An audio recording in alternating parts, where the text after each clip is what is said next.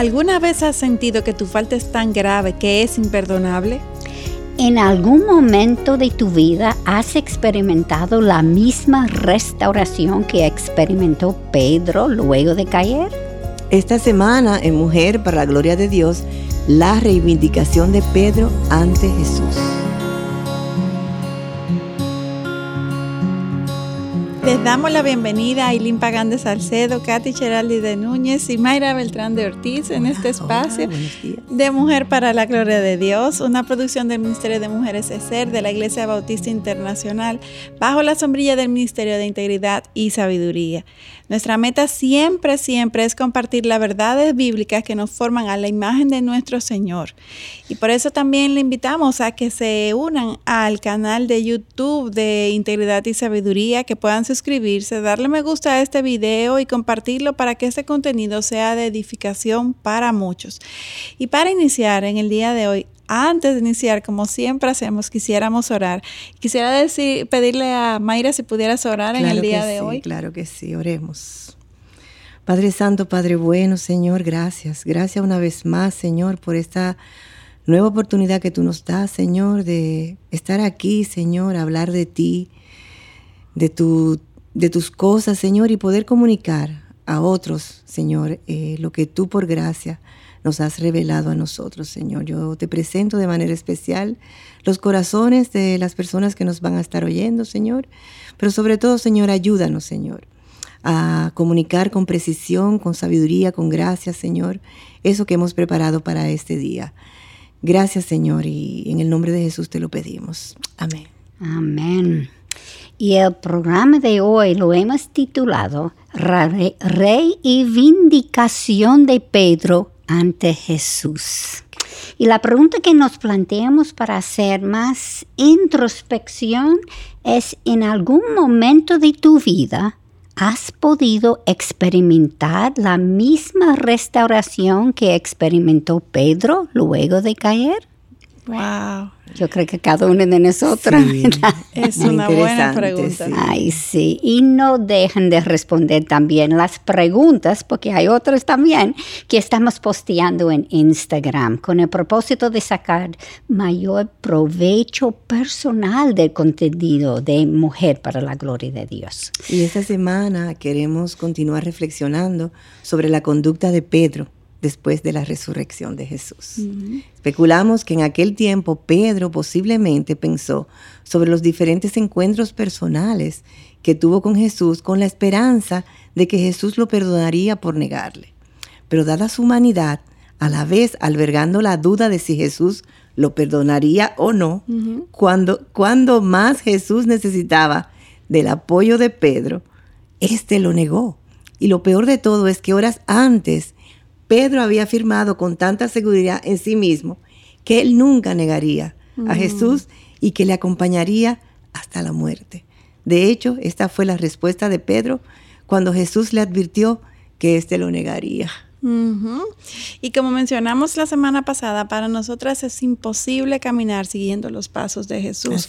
por nosotras, contando con, solo con nuestras fuerzas. Claro, es, es. realmente el Espíritu Santo quien nos guía, quien nos fortalece, porque en verdad las artimañas de Satanás son muy fuertes y ellas están detrás de todos los acontecimientos maléficos que vemos proliferar en el mundo en que hoy vivimos, que están en todas partes.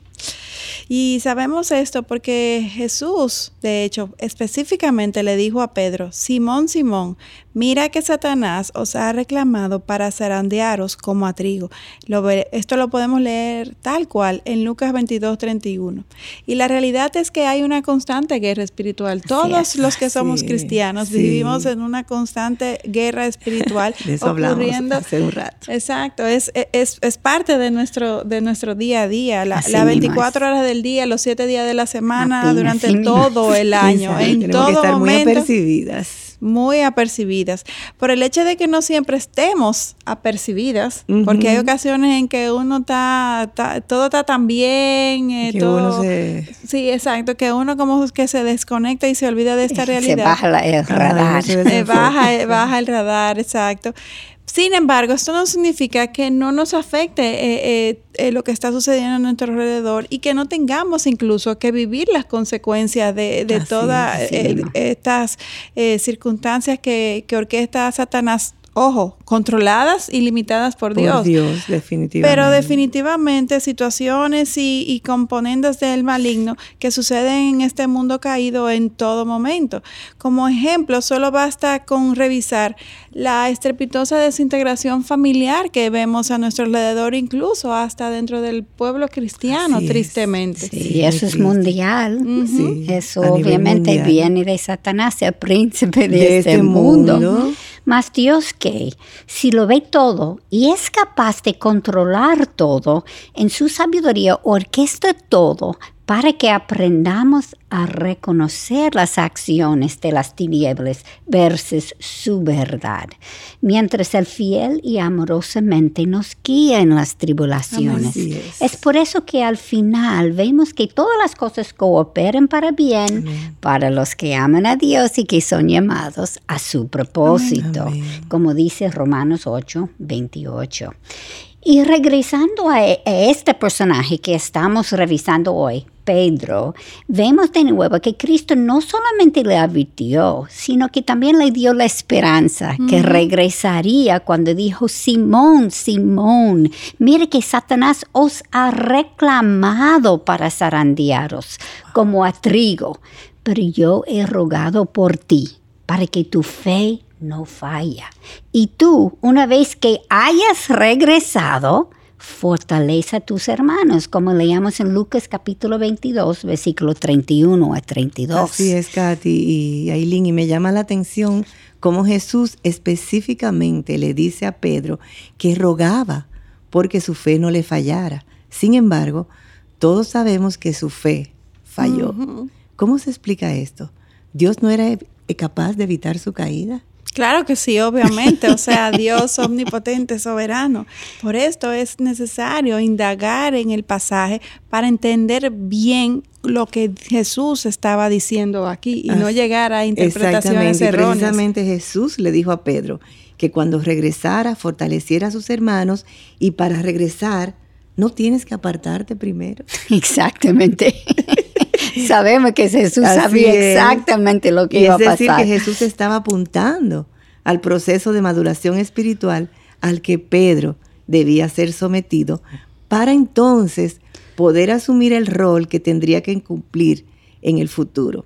Después de esta caída, Pedro sería otra persona. y eso nos pasa a todos, ¿verdad?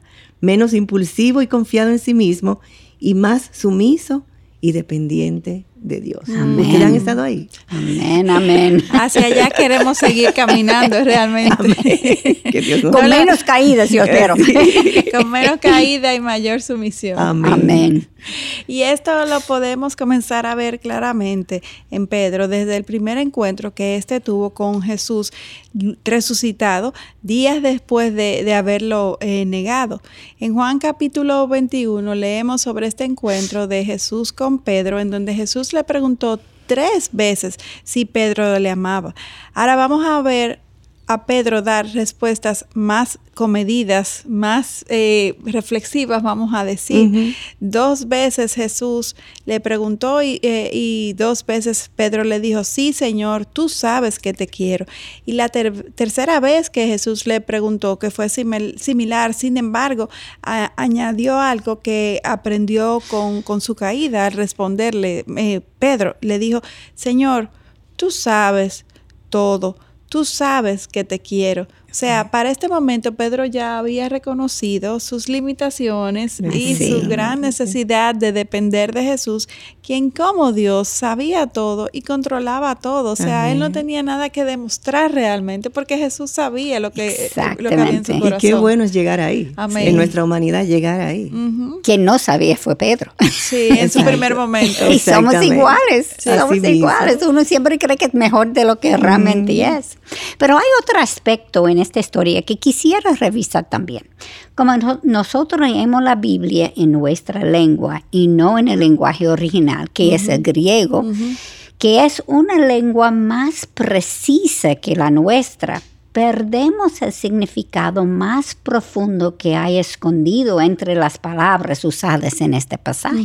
Con la primera pregunta, Cristo lo, le hizo a Pedro la palabra griega para referirse al, amor, agape, o agape, yo creo que se dice en, español.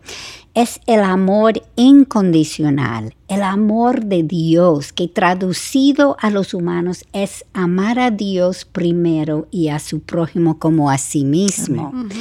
Y quien también ama no solamente a sus amigos y sus familiares, sino incluyendo a sus enemigos. Es un amor comprometido y sacrificial, y no solo cuando conviene. Así es, Katy, pero la palabra que Pedro usó al responderle a Jesús fue la palabra fileo, que se refiere al amor que uno tiene para su familia o amigos. Y este es un amor menor que el amor ágape al que Jesús se refería. Y el hecho de que Jesús le preguntara no solamente si lo amaba, sino que añadió si a estos también, refiriéndose a los otros a su alrededor. Y me imagino que esto debió herir a Pedro, porque antes de su negación, él había dicho, aunque todos se aparten por causa de ti, yo nunca me apartaré. Y la realidad fue que todos menos Juan abandonaron a Jesús. Sí. Por eso imagino que Pedro, cuidando de no caer de nuevo, cambió la palabra de amor ágape a amor fileo. Así es. Y con la segunda pregunta de Jesús, eh, utilizando de nuevo la palabra ágape, Pedro de nuevo le contestó, Jesús, yo te fileo. Y la tercera vez que Jesús le hizo la misma pregunta, él no utilizó la palabra ágape, sino fileo. Y Pedro se entristeció, pero de nuevo utilizó la palabra fileo. Obviamente el amor que debemos tener para Dios es un amor ágape, como lo describió Katy. Y este es un amor que se desarrolla como resultado de un caminar estrecho con Dios. no, no, surge de manera natural de nuestro corazón pecaminoso. Nosotros de manera natural solamente amamos a aquellos que nos conviene amar, que nos, que nos eh, eh, de, quienes obtenemos algún beneficio. Pero este amor algo en común, Este amor agape va, va más, allá. Mucho más allá. y necesitamos, y con el poder del Espíritu Santo necesitamos intencionalmente desarrollarlo porque no es algo que nos surja naturalmente. Viene como consecuencia de un crecimiento divino. Al conocer mejor a Dios mientras dedicamos nuestras vidas cada vez más a Él, Él lo va poniendo en nosotros. Así es. Y con respecto a Pedro, vemos al mismo tiempo que a pesar de sus incapacidades, Jesús estaba satisfecho con su respuesta, porque no solamente fue que dijo la verdad, sino que también evidenció madurez y crecimiento. Jesús obviamente sabía de lo que Pedro era capaz y ahora Pedro estaba más capacitado para entenderlo. en cuanto al crecimiento espiritual y emocional, siempre atravesemos cuatro etapas. La primera etapa es cuando somos inconscientemente incompetentes. Esta es la etapa en la que Pedro estaba en el aposento alto. en el inicio. Entonces, con su caída, Pedro progresó a la segunda etapa al reconocer que era conscientemente incompetente. En la primera etapa no sabía que era incompetente, mas ahora sí. O sea que tuvo que pasar por esa etapa, ¿verdad? La tercera etapa es cuando uno está conscientemente competente y está aprendiendo a hacer las cosas bien. Sin embargo, necesita intencionalmente pensar, planear y en este caso, caminar con Dios. Es un caminar con un propósito predefinido en donde se experimentarán caídas y regresiones hasta llegar a la etapa de ser inconscientemente conscientes. Cuando hacer las cosas bien son tu norma, sin necesidad de pensarlo tanto, porque se vuelve tu forma natural de actuar. Y ahí es donde todos aspiramos. Yo quisiera acostarme hoy, mañana despertarme así. Sí, así mismo, que no, No, haya que luchar con, nuestra propia naturaleza. Para llegar ahí se necesita una, una experiencia de vida que a veces puede ser dolorosa, pero es ese dolor y esa angustia lo que siempre es dolorosa. Lo que nos hace negarnos a nosotros mismos es mm. doloroso. Y tú sabes una cosa cuando, cuando Jesús dijo él, y a estos también, eso me recuerda cómo Dios toca a cada uno de nosotros exactamente donde lo necesitamos. Claro que sí. Y en el momento exacto. Ajá, yo lo veo en mi propia vida. Donde yo estoy ahora, pasando por una circunstancia que ustedes conocen, él me preparó para este momento, porque como yo estaba hace 10 años, no. yo no lo hubiera podido hacer Imposible. Eh, para glorificar al Señor. No lo hubiera podido hacer definitivamente. Ese es nuestro Dios, bueno y fiel. Amén. Y regresando a la conversación de Jesús y de Pedro, Jesús advirtió sobre la forma en que Pedro habría de morir cuando le dijo, en verdad, en verdad te digo, cuando eras más joven te vestías y andabas por donde querías, pero cuando seas viejo extenderás las manos y otro te vestirá y te llevará a donde no quieras. Esto lo podemos leer en Juan, versículo, eh, eh, capítulo 21, versículo 18. Y sabemos cómo Pedro murió. Según nos relata la historia de la iglesia, este murió crucificado, pero como no quería morir igual que su Señor Jesús, pidió que le crucificaran boca abajo. Terrible, ¿eh? Una demostración contundente de cómo el amor fileos de Pedro por Jesús cambió a un amor ágape, sobre los años. Wow, mira, y Cristo dijo claramente cómo cultivar este amor. Sígueme. Amén. La única forma en que cualquiera de nosotros podemos desarrollar este amor es siguiendo e imitando a Cristo. Solamente así. Así mismo.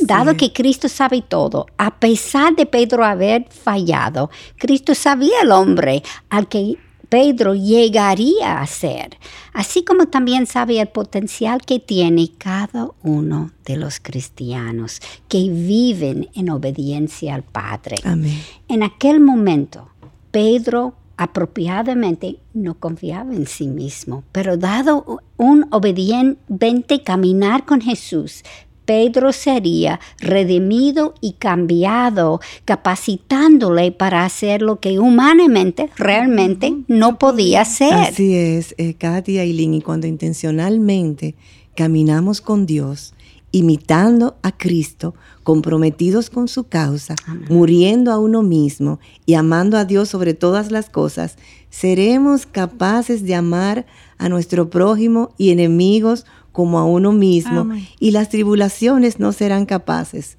de detenernos. Amén. Todo dependerá de nuestra decisión de seguir a Dios por encima de todo. Y de morir a nosotros mismos. Ay, sí, pero esa decisión eh, es una decisión que tenemos que hacer antemano. exactamente. Tenemos que decidir. Sí, como tú dices, wow. Cuando llegamos a este punto a donde Pedro llegó de sentirse vacío y rendirse a Cristo, es cuando nuestra vida en Cristo comienza a volar. Amén. Y digo comienza porque esto no es algo que ocurre de manera rápida, sino que es gradual y sobre el pasar de los años. Así es. Hemos estado ahí.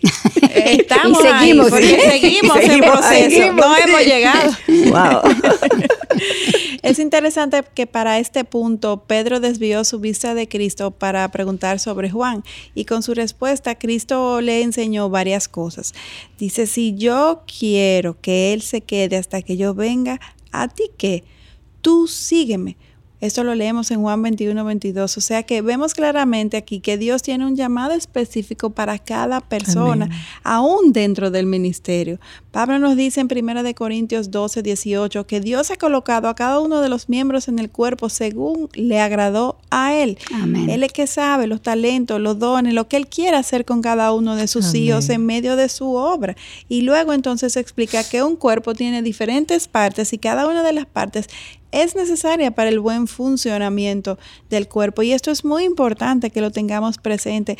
Si a, aquellos que nos escuchan, que son parte de, una iglesia, que son parte del liderazgo o no, que están sirviendo desde Ujiere o, donde sea que Dios le haya puesto, es Dios que te ha puesto ahí. Y gózate en esa posición, en esa forma en que Dios te está usando. Eh, y no des cabida a envidias porque otro está brillando más según tu perspectiva, que ni siquiera necesariamente tiene que ser la realidad. Lo importante importante es uno tener la satisfacción de estar haciendo el trabajo que Dios nos ha encomendado con excelencia como para el Señor. Porque eso es lo que realmente cuenta. Amén. Eso trae mucha paz. Amén. Amén. Y hay otra enseñanza.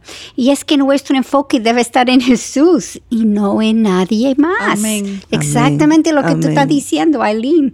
En la iglesia tendremos líderes y debemos um, debemos respetarlos y seguirlos cuando esos están apuntándonos a Cristo, obviamente.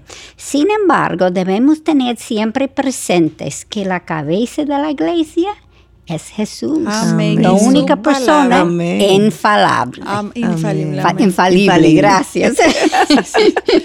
Cuando Dios nos llama, muchas veces tenemos miedo a seguirle porque no nos sentimos calificadas. Sin embargo, al evaluar a los apóstoles, en verdad ninguno de ellos estaba calificado. Ninguno, Tampoco, ¿verdad? Es Dios quien ve nuestro potencial, quien puede ver nuestro futuro en los que podemos convertirnos. Así es, y Dios no suele llamar a los más calificados, sino que es Él quien nos enseña para luego calificarnos para el rol que Él quiere que cumplamos. Amén. Nuestro deber es someternos a Él, porque como Pedro dijo, Señor, tú lo sabes todo. La obra de Dios es más grande, más larga, más extensa, más profunda, en fin, va más allá de todos nuestros recursos. Es Dios quien obrará a través de nosotras. Y lo único que Él nos está pidiendo es lo mismo que dijo a todos sus discípulos. Sígueme. Sígueme. Sígueme. a la palabra, de hoy. Sígueme. Así es. Desafortunadamente para este punto tenemos que terminar. El tiempo se nos agotó, pero si algo nos quedó claro es que Jesús nos está llamando a seguirle.